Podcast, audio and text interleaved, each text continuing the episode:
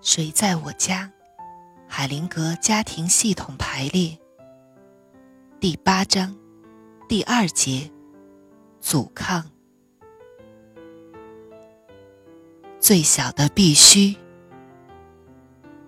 艾伦说：“我不知道我的感觉如何。”海灵格说：“当你不知道自己感觉如何的时候，你就是感觉良好。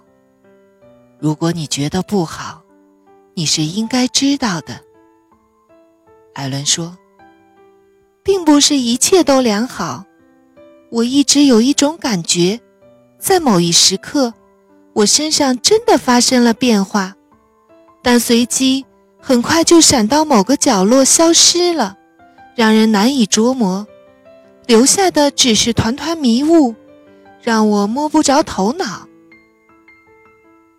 海灵格说：“总是有恰到好处的角落。”让要发生的变化消匿的无影无踪，从而避免改变。我称之为“想知道太多综合症”。那是指总是想要知道更多东西，而不是根据运作和变化的要求适可而止。从我开始有点明白的那分钟起。我就不再需要做太多事情。明白这一点，才是引起变化的能量的出路。艾伦，还要多说一点吗？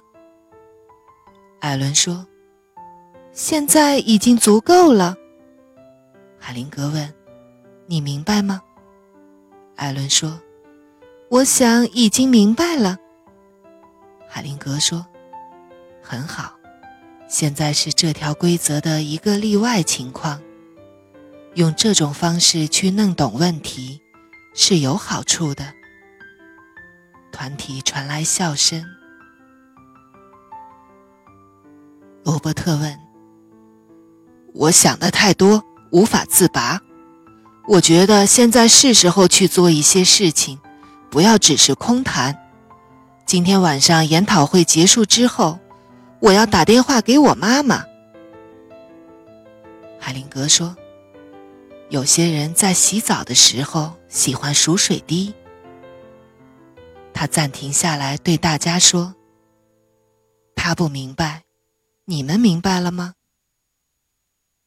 我要举另外一个例子，说明这个过程。在美国，他们有一个学习外语的方法。花费相当高，所以多数用来训练间谍，但是很有效。绝大多数人可以在很短的时间内说一口流利的外语。方法非常简单，六七位老师同时用外语和这个学生谈话，直到这个学生完全不明白为止。然后那个学生就学会了。当然是在另外一个层面，那是孩子们学习说话的方式。六七位不同的人，都在对他们说他们不明白的事情。伊迪说：“我记得小时候的两个梦，我想要知道他们是什么类型的。”海灵格说：“不行。”伊迪问：“为什么？”海灵格说：“如果你问为什么，你觉得我回答你的机会大不大呢？”伊迪说：“不大。”海灵格说：“没错，你的问题会把我摆在被动的位置上，来服从你的安排。”如果你成功的凌驾于我之上，你怎能像对待治疗师那样信任我呢？至少，我要和你平等。海灵格对大家说：“伊迪的做法是放下一些诱饵，年轻没有经验的鱼会上钩的。”埃里克说。就在我们开始之前，我还记得醒来时的一个零碎的梦，我只记得结尾。”海灵格打断他说：“埃里克，我想要开头，梦如何开始的？当然，不要勉强。”埃里克说：“我不知道，我发现梦的最后场景很有趣。”海灵格友好的逗笑他说：“那很好，但是所有这一切是如何开始的？”埃里克说。梦是从朝圣之旅开始的，海灵格说：“那是对梦的解释，你对梦的解释不算数。梦本身说了什么？”